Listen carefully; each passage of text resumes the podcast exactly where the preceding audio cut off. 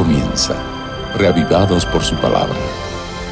Presentado por el pastor Bruno Razo.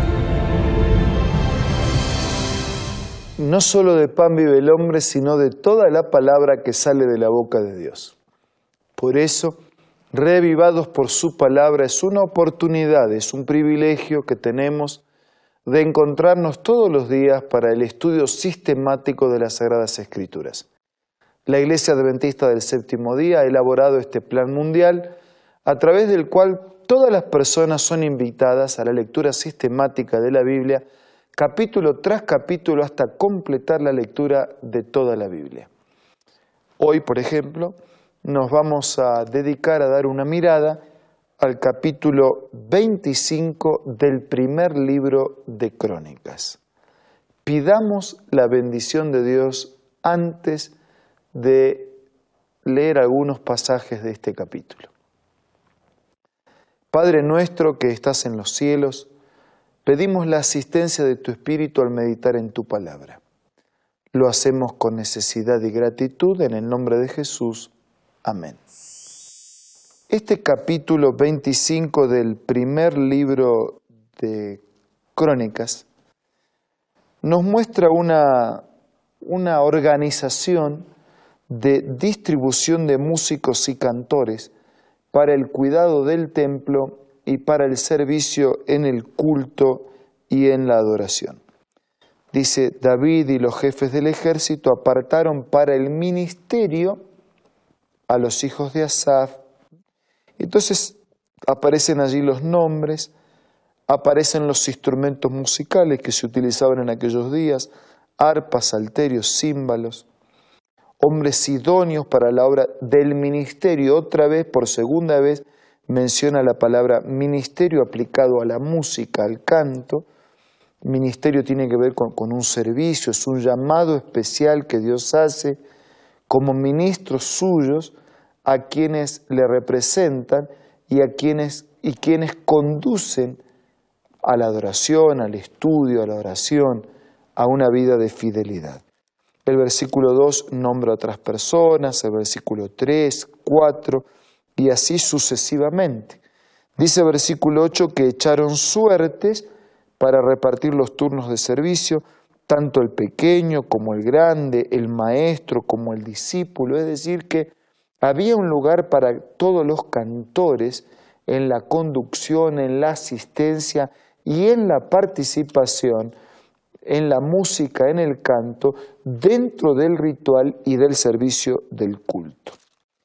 Nosotros podemos seguir leyendo el resto del capítulo y vamos a encontrar así los nombres y la distribución de los distintos turnos, espacios.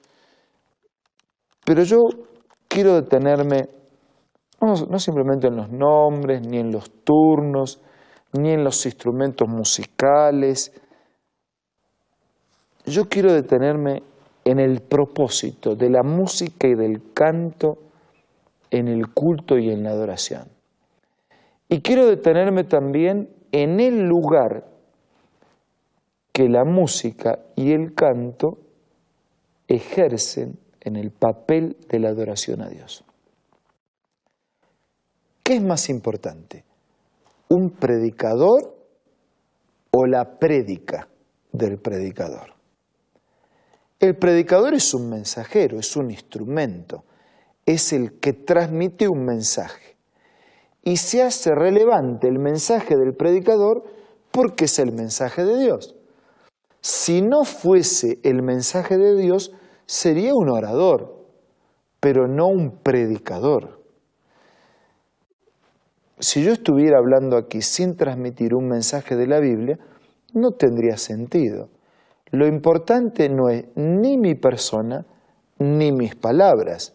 Lo importante es la transmisión de un mensaje que está basado en la palabra de Dios.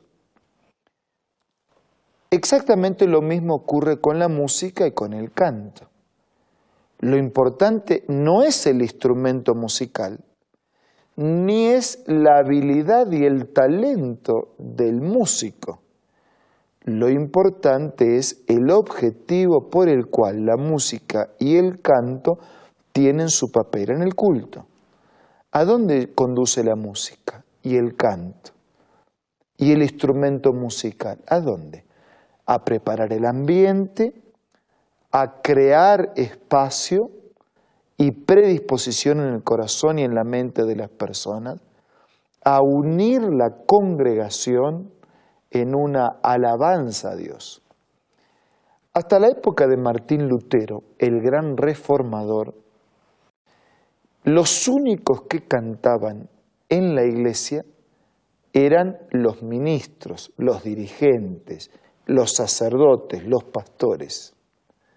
Y lo hacían en latín, en una lengua que ni siquiera era entendida por todos. Pero fue Martín Lutero el mismo que cuando subía la escala santa, percibió en su mente el pasaje que decía, mas el justo por la fe vivirá.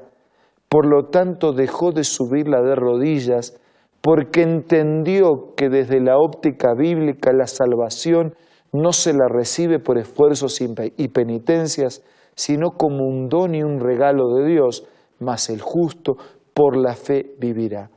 El mismo que tuvo esa iluminación para entender el mensaje bíblico de la salvación de nuestros pecados, por la gracia en los méritos de Jesús, es el mismo que fue iluminado para entender que no solo unos pocos podían participar del ministerio de la música en la iglesia. Y es verdad que desde el punto de vista de la música especializada, solo hay unos pocos que pueden hacerlo, quienes tienen el don, quienes tienen el talento y quienes han profundizado su preparación a partir del don y el talento recibido. Pero fue el mismo Martín Lutero el que abrió las puertas al canto congregacional, es decir, a la participación de toda la iglesia y de toda la congregación en una expresión de alabanza a Dios. Los cantos folclóricos de los países regionales reflejan, eh, identifican un país, identifican una región, identifican características, estilos de vida, están dirigidos a un hombre, a una mujer, a un hijo, a una madre, a un amor, a una tierra, a un esfuerzo, a un trabajo, a una cosecha. El canto congregacional en la iglesia, el de especialistas y el de todos los miembros, tiene como objetivo alabar el nombre de Dios, reconocer la grandeza, el poder de Dios, agradecer a Dios, testificar de su amor, de su poder y de la esperanza que llena el corazón. Sí, sí, no es el pastor que predica, no es el músico que canta, no es el instrumento. Dios tiene que ser el centro de la predicación de la misma manera como Dios tiene que ser el centro de la música, del canto, de la alabanza, de la adoración, del loor, de la honra a Dios. Ahora, no hace falta ir a la iglesia para cantar alabanzas a Dios. Usted puede cantar. Tal vez usted tenga el mismo problema que yo y para cantar o solos cuando nadie está o bien escondidos dentro de un grupo.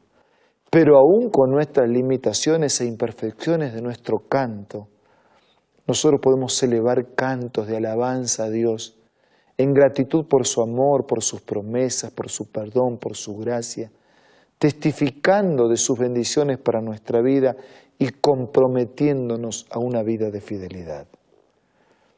No en vano los terapeutas dicen que el canto constituye una de las mejores terapias para sobrellevar cargas, para enfrentar desánimos y para obtener fuerzas para la lucha de cada día. Amigo, si usted puede cantar porque es un especialista, cante. Si usted no tiene el don del canto, cante con el corazón. Alabe a Dios con la vida. Agradezca.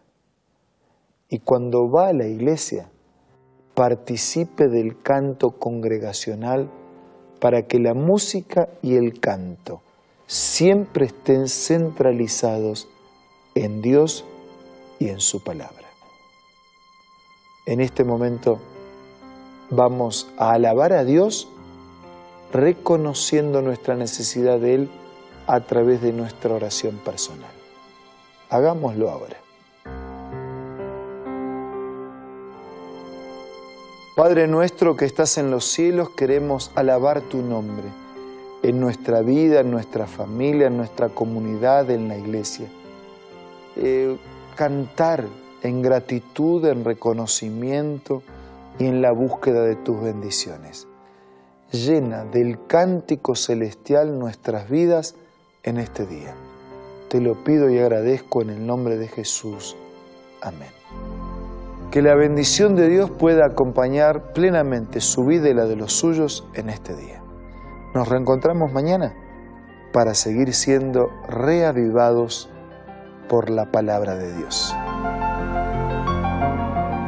Esto fue Reavivados por su palabra, presentado por el pastor Bruno Razo.